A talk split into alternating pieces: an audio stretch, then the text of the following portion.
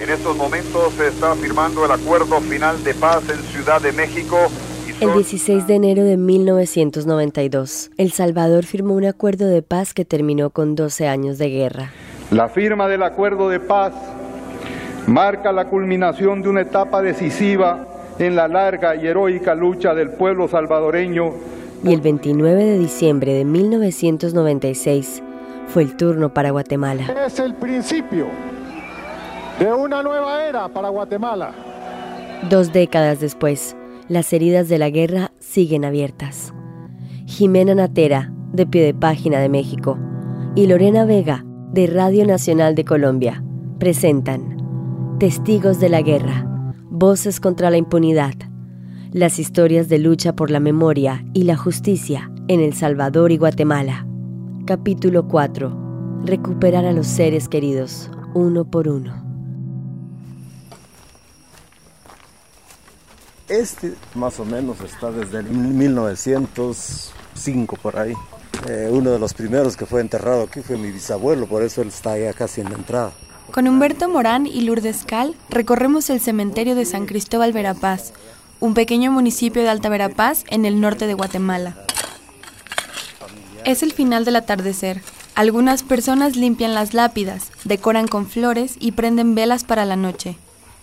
Lourdes nos detiene frente a una lápida. El nombre tallado sobre piedra es Policarpo Chen. Es mi tío. Él trabajó mucho en, en las comunidades, descolonizó muchas fincas y como parte del trabajo social que él hizo, pues también repercutió ya directamente con su propia vida, ¿verdad? Porque él fue secuestrado el 12 de septiembre del 84, como el 13, si no mal recuerdo. Lo encontraron ya muerto en, a las orillas de la carretera del Progreso. Caminamos cuesta arriba en la montaña hasta el final del cementerio, donde una muralla de árboles indica el inicio del bosque. Aquí fueron sepultadas las primeras osamentas recuperadas desde 2012 de las fosas clandestinas de la base militar 21 de Cobán, hoy Creun Paz. Este es el área que se destinó para los que encontraron en, Creun Paz. ¿Por qué esta área? Es que ya no hay más área. Aquí ya todo está ocupado. Creemos que ya no va a alcanzar. ¿Cuántos de Creon Paz están aquí? Uh, había que contar. Empiezo desde allá. Difícil tener la cantidad porque... Nos cuentan que los cuerpos empezaron a llegar en 2012 y 2013. Aunque también aquí en San Lucas, ¿verdad, Lourdes? Entregaron como unos 15 por ahí. No es difícil distinguir las tumbas de las víctimas de Creon Paz. Casi todas tienen escrito CEPAZ, acrónimo de la Secretaría de la Paz, y PNR, que significa Programa Nacional de Resarcimiento. Que fue el que apoyó a las víctimas del conflicto armado encontrados en Creón Paz. Los apoyó con, con el ataúd y otros gastos que se incurrieron. ¿verdad? En Creon Paz fueron recuperados 565 cuerpos, pero no todos están aquí. Muchos fueron llevados a los cementerios locales de las comunidades a las que pertenecían cerca de sus familias. En este cementerio está el hermano mayor de Humberto, quien fue secuestrado el 23 de diciembre de 1981 por militares y fue hallado en Creón Paz. En ese entonces, Lázaro, su hermano, era miembro de un grupo de jóvenes que se dedicaba a hacer trabajo social. Con ese tipo de acciones el ejército lo, lo asoció de que toda esa recaudación de, de fondos, de, de ropa que decían no era para los niños pobres, sino que para la guerrilla. Humberto y su familia presenciaron el secuestro. Él acaba de regresar de Guatemala, estaba ahí descansando cuando llegaron con ropa camuflada de, de, militar.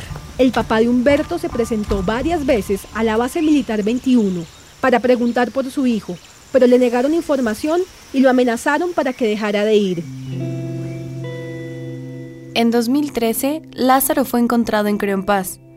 Sus restos regresaron por fin a casa 32 años después. Estaba bien que los hayan encontrado porque no, es igual que, que estuvieran por ahí, la familia podría estar pensando dónde los dejaron tirados. Por ese lado estuvo bien que lo hayan encontrado, pero por el otro pues se perdió la esperanza de que los encontraran vivos. Pues.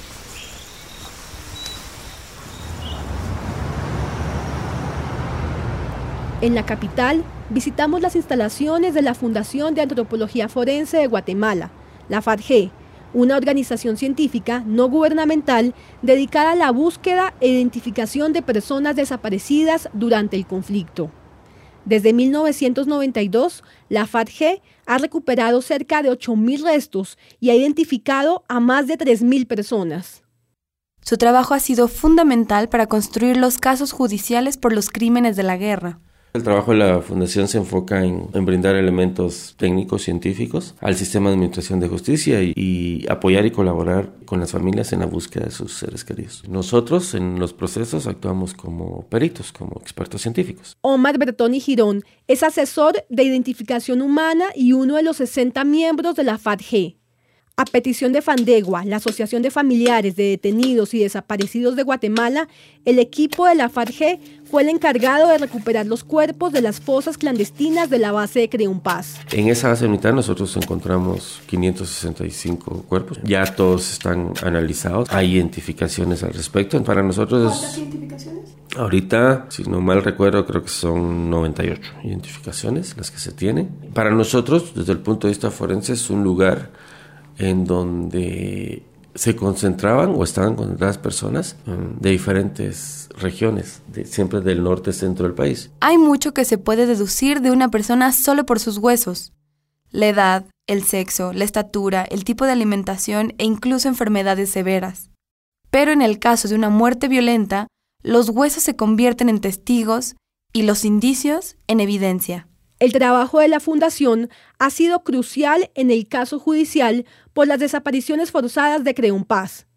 Ha permitido tumbar la hipótesis de la defensa de los militares que llegó a señalar que los cuerpos hallados en las fosas eran de personas que habían muerto durante el devastador terremoto de 1976. ¿Cuáles eran las condiciones en las que los encontraron? ¿Cómo, cómo estaban? Los cuerpos no estaban, diría yo, colocados con una norma de respeto como seres humanos o, y más en Guatemala con el tema cultural. Habían casas donde habían personas con las manos atadas, con los pies atados, con vendas en los ojos. Hay de diferentes edades, hay niños, hay adultos, hay ancianos, hay mujeres, hay hombres. Entonces es un caso uh, desde el punto de vista forense muy, muy interesante porque te ayuda a comprender y entender diferentes patrones también en función de las fosas que encuentras dentro de ellos. La fundación fue creada en 1992 por Clyde Snow, un antropólogo forense americano que a petición de familiares de víctimas había llegado un año antes al país para asistir con la búsqueda e identificación de los restos, algo que el Estado guatemalteco no estaba preparado para hacer. En medio siglo de trabajo, Snow se había convertido en una especie de superestrella de la profesión. Le llamaban el detective de los huesos y había sido el responsable de identificar los restos de personajes históricos como el criminal nazi Joseph Mengele y el faraón egipcio Tutankamón. Lo que probablemente se convirtió en su legado más valioso fue la capacitación de una nueva generación de antropólogos forenses en el continente y los equipos que surgieron a partir de ellos. El equipo surge en 1984, cuando retorna la democracia a la Argentina. Primero en Argentina, donde sus discípulos crearon el equipo argentino de antropología forense, que ha trabajado por años en la búsqueda de los desaparecidos de las dictaduras del Cono Sur y en conflictos armados de otros 30 países. Y luego aquí en Guatemala, donde las investigaciones de la FATG han contribuido al menos en 10 juicios por crímenes de guerra esta osamenta tenía una camisa, o sea, cuando lo recuperaron, o sea, cuando encontraron el cuerpo, estaba ensangrentado, entonces le colocaron una camisa alrededor. Shirley Carola Chacón es jefa de laboratorio forense y nos guía por el amplio estudio donde una docena de antropólogos trabajan con osamentas. Son eficientes y muy cuidadosos. Sobre mesas cubiertas con manteles oscuros, los científicos hacen un inventario de los huesos que tienen. Rearman el esqueleto, revisan las piezas y buscan signos de trauma. Alma Vázquez y Dani Guzmán son peritos acá de la fundación. Buenos días. En una mesa, Daniel Guzmán trabaja sobre una osamenta. Nos cuenta que está completa, que pudieron determinar que es mujer por los huesos de la mandíbula y la pelvis, que era joven y sobre todo que en sus huesos quedaron huellas de tres heridas grandes. Esto que ven acá no es más que fracturas que fueron ocasionadas por un impacto de proyectil y arma de fuego. Esto no es erosión por la tierra, sino el comportamiento del hueso ante una fractura. Daniel apunta al torso. Primero arriba, a la izquierda, en las costillas, y luego abajo, cerca de la columna vertebral. Tenemos demasiada pérdida de tejido óseo y no podemos establecer exactamente de dónde venía el proyectil y por, de dónde entró y por dónde salió. Por último, señala el cráneo, cerca de la frente. Este es un tipo de fractura muy diferente a lo que ustedes ven acá. Este tipo de fractura es más fracturas por golpes contusos. Pudo haber sido ocasionado por un objeto romo, pudo haber sido ocasionado tal vez por la misma arma, digamos, la culata del arma pudo haber provocado esto, o un palo, por ejemplo. Nos cuenta que la mujer fue hallada en la región de Chupol, en el Quiché, que junto a ella estaban los restos de dos niños con heridas similares y que mediante pruebas de ADN los genetistas comprobaron que eran sus hijos. También explica que los arqueólogos determinaron que la mujer fue sepultada en el 82 y que mediante las entrevistas de los antropólogos sociales con los familiares pudieron acotar la fecha a algún momento entre octubre y noviembre pero estas personas estaban en, en bases militares o Es un proceso largo y Shirley explica que la plena identificación de una osamenta se da solo cuando los miembros de las cuatro áreas, arqueología, antropología forense, antropología social y el departamento de genética, llegan a un consenso del 99.99%. Es una tarea monumental. Actualmente la FAFG trabaja con un equipo de 60 científicos y se enfrenta a la tarea de localizar, documentar e identificar a las más de 40.000 personas que desaparecieron durante el conflicto guatemalteco entre 1960 y 1966. La FAFG no está sola. En Guatemala, el trabajo de la sociedad civil y los familiares de las víctimas han sido fundamentales en el proceso de justicia y memoria del conflicto. Lo que pasó acá en Guatemala no tiene comparación con ningún país de, la América Latina. El 93% de los hechos de violencia política eh, son imputables al Estado. Ahora estamos en el archivo histórico de la policía. Para entender lo que significa este lugar, hay que saber que en 1997, un año después de la firma de la paz, la Comisión para el Esclarecimiento Histórico pidió a la presidencia acceso al archivo de la policía, para determinar si esta institución tuvo alguna responsabilidad en los crímenes del conflicto. Yo firmé la paz, pero también puedo hacer la guerra. El entonces presidente Álvaro Arzú dijo que no existía tal archivo. La mentira se desmoronó el 5 de julio de 2005, cuando la Procuraduría de Derechos Humanos descubrió durante un operativo un edificio sepultado en montañas de chatarra.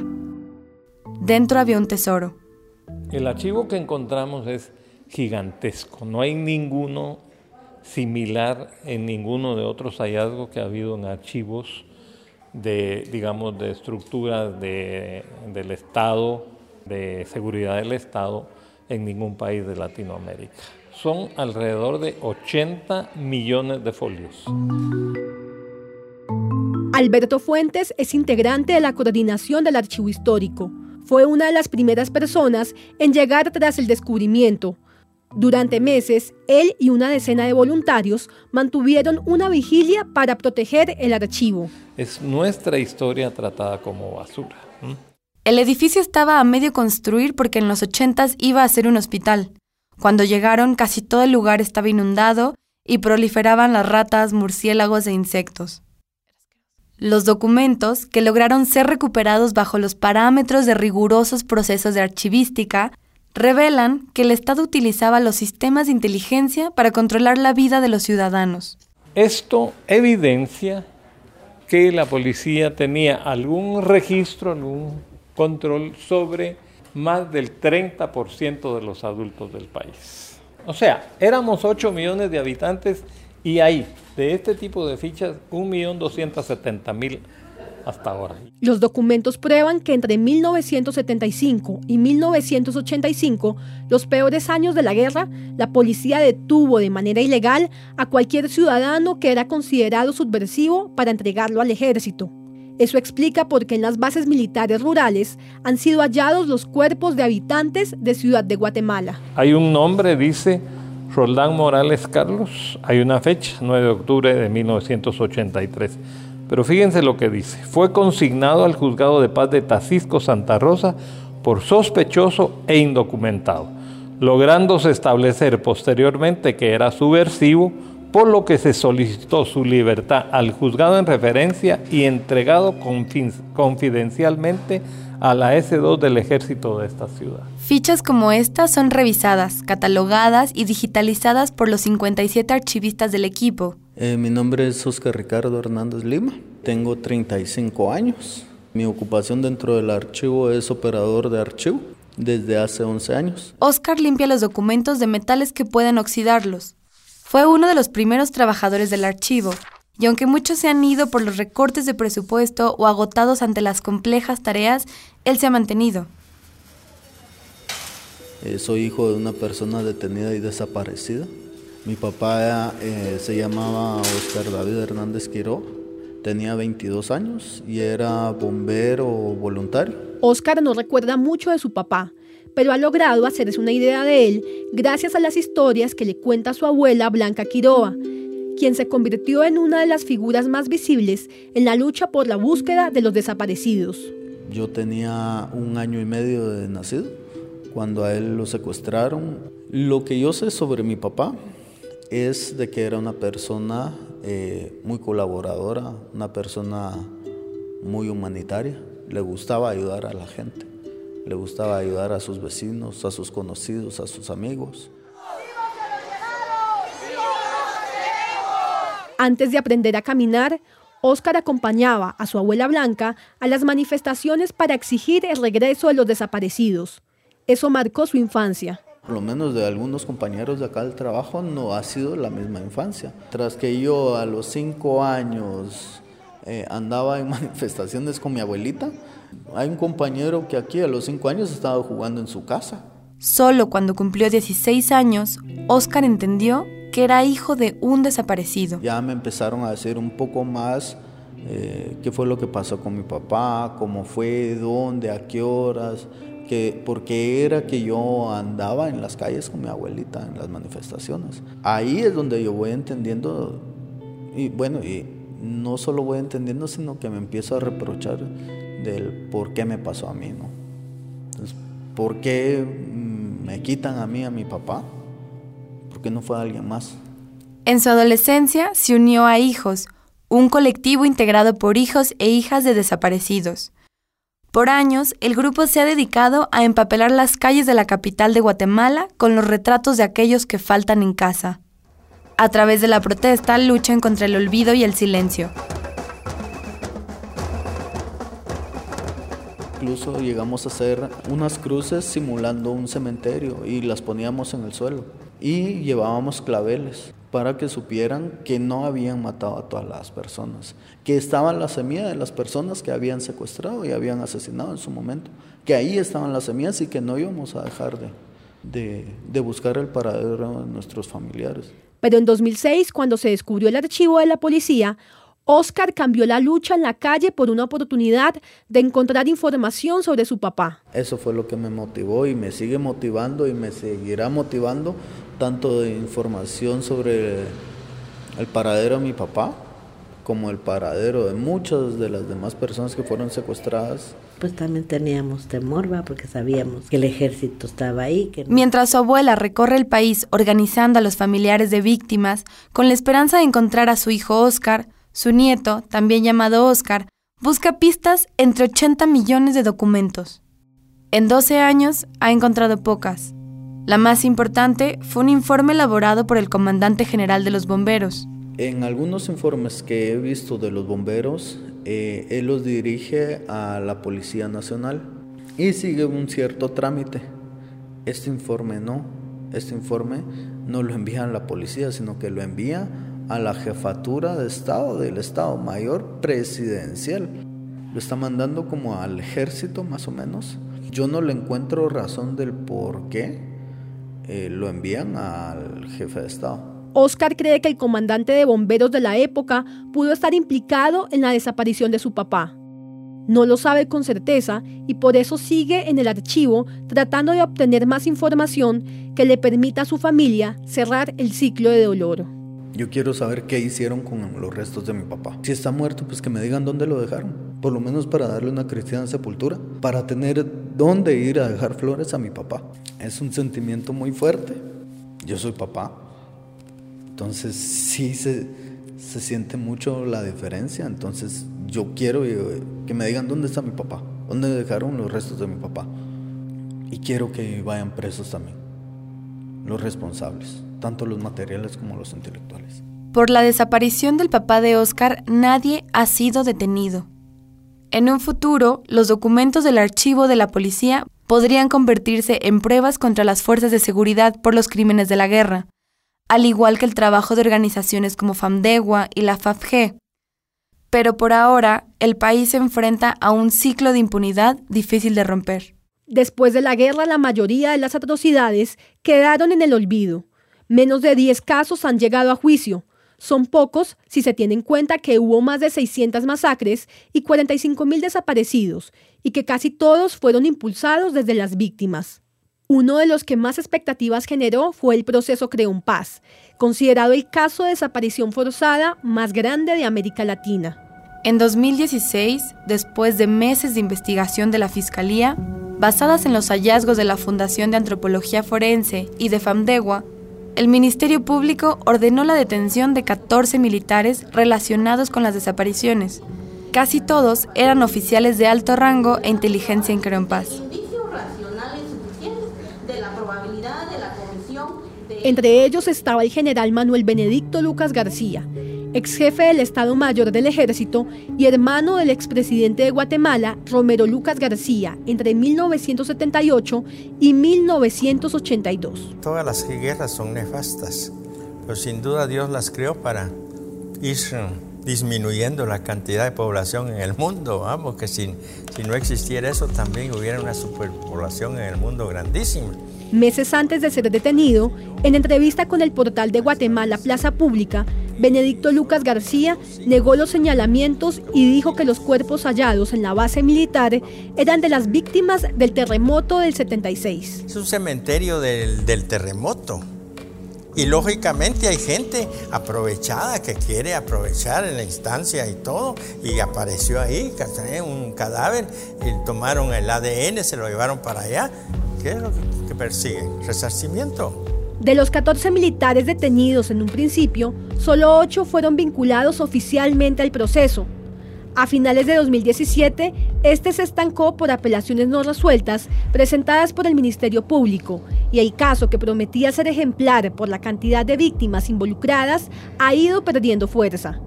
De 565 víctimas, el Ministerio Público formó su caso con 152 y la jueza solo aceptó 29. El juicio no ha empezado. Mientras tanto, la verdadera batalla es contra el tiempo. Esta generación podría ser la última que aporte pruebas que permitan esclarecer los años de horror.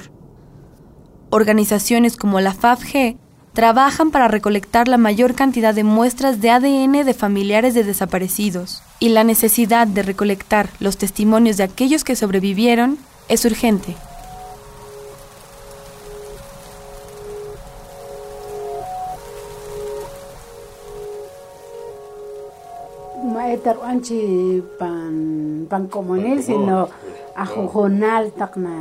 Es por esto que el trabajo de personas como Lourdes Cal es trascendental.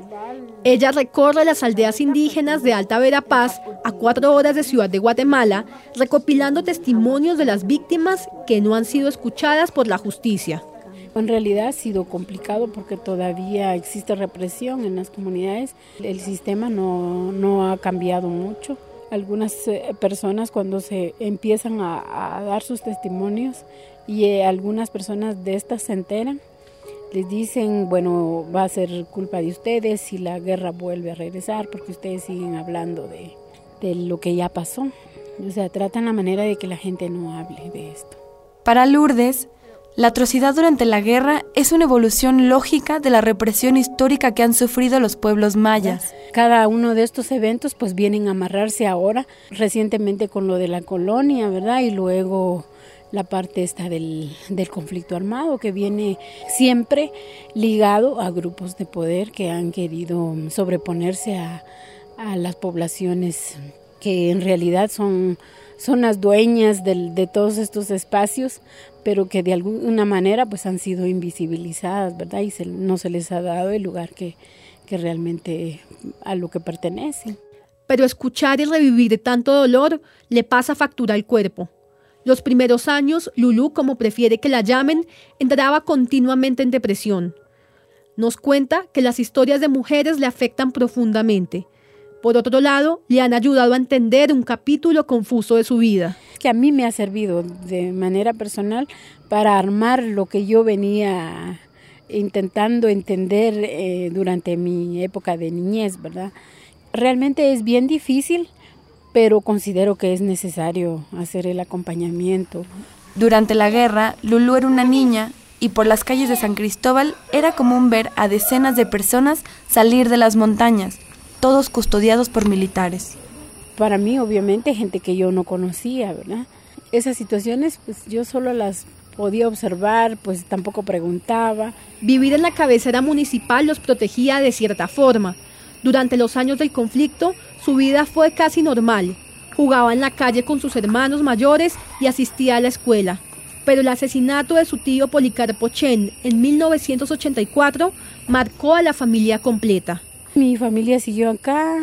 Yo tampoco entendí ese momento cuando mi tío murió, ¿verdad? Ni cuál había sido la razón. Entonces yo fui como que armando mis propias ideas, un rompecabezas que tenía.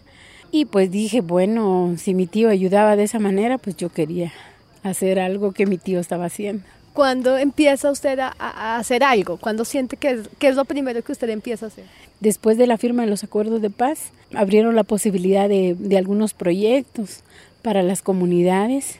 Yo empecé a involucrarme, a trabajar con, con las ONGs que venían acá con diferentes temáticas, ¿verdad? Desde organización comunitaria y también la reconstrucción del tejido social. La realidad es que 36 años después las heridas no han cerrado.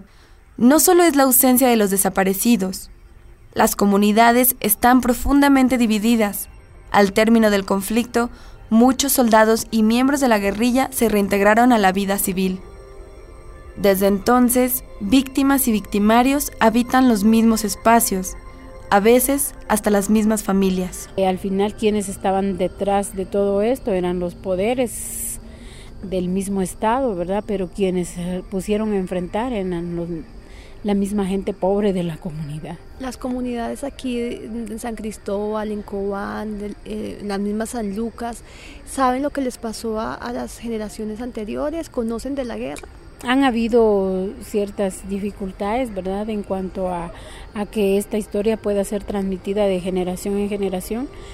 Eh, primero porque la gente prefiere olvidarla y, empezar una vida mm, de nuevo, ¿verdad? Cosa que, a veces es un poquito difícil porque mucha gente está empezando de cero, no tienen, no logran recuperar las cosas que fueron perdidas durante este tiempo. Entonces, pero como parte del, también del, dolor que tienen muy dentro, pues tratan de que ese dolor no lo, no lo transmitan a sus nuevas generaciones, ¿verdad? Lulu cree que la memoria histórica es indispensable como garantía de no repetición y más en una sociedad tan desigual y que carga décadas de dolor a cuestas. Hmm, yo, bueno, la verdad es que es bien difícil hablar del tema de reconciliación, ¿verdad? porque mientras exista esta situación de, de la mm, falta de responsabilidad del, del, Estado, creo que esto mismo va a servir para que para que no se sanen estas heridas y, cómo podríamos eh, hablar de reconciliación si estos aspectos no están siendo tomados en cuenta. En la plaza central de la capital están las sedes de los tres poderes que rigen Guatemala, la Casa Presidencial, la Catedral y el Ejército. Al centro, sobre una explanada, está la bandera nacional. Es domingo y sobre la plaza se instala un mercado que a primera vista parece de artesanías, pero aquí no hay turistas. Es un lugar de encuentro para muchas mujeres indígenas de la capital. Algunas de ellas son trabajadoras domésticas y este, su día de descanso, lo aprovechan para pasear. Nos cuentan que el resto de la semana es una zona poco visitada por la población mestiza. Así, un domingo en la mañana se convierte en una postal de la segregación racial de un país donde el 60% de su población es indígena. Pero en las últimas semanas, la plaza se ha llenado con miles de personas. Este señor presidente considera que todavía está como patrón de la finca protestan por la decisión del presidente Jimmy Morales de no renovar el mandato de la Comisión Internacional contra la Impunidad de Guatemala, un organismo de la ONU que llegó al país en 2006 para apoyar a las instituciones del Estado en las investigaciones por casos de corrupción y crímenes de alto perfil. La comisión, liderada por el colombiano Iván Velázquez, destapó fraudes millonarios que comprometían a altos funcionarios del Estado, entre ellos al presidente actual. La polémica también dejó en evidencia el poder que siguen manteniendo sectores militares. El 31 de agosto, Jimmy Morales anunció la salida de la CICIG, rodeado de los altos mandos de las Fuerzas Armadas, una imagen que recuerda a los años del general Ríos Montt durante la guerra. Después de 11 años, llegó el momento de transferir las capacidades que se presumía se tendrían con la CICIG a las instituciones guatemaltecas correspondientes. Esto no es nuevo. Solo hay que recordar al general Otto Pérez Molina, señalado de participar en masacres en la región del Quiché. Pese a las acusaciones, fue elegido presidente de Guatemala en 2011. Mi conciencia, en ese sentido, está tranquilo. Abandonó el cargo en 2015 en medio de las protestas ciudadanas por escándalos de corrupción de la línea, una red criminal que recibía sobornos de importadores para evadir el pago de impuestos de aduana.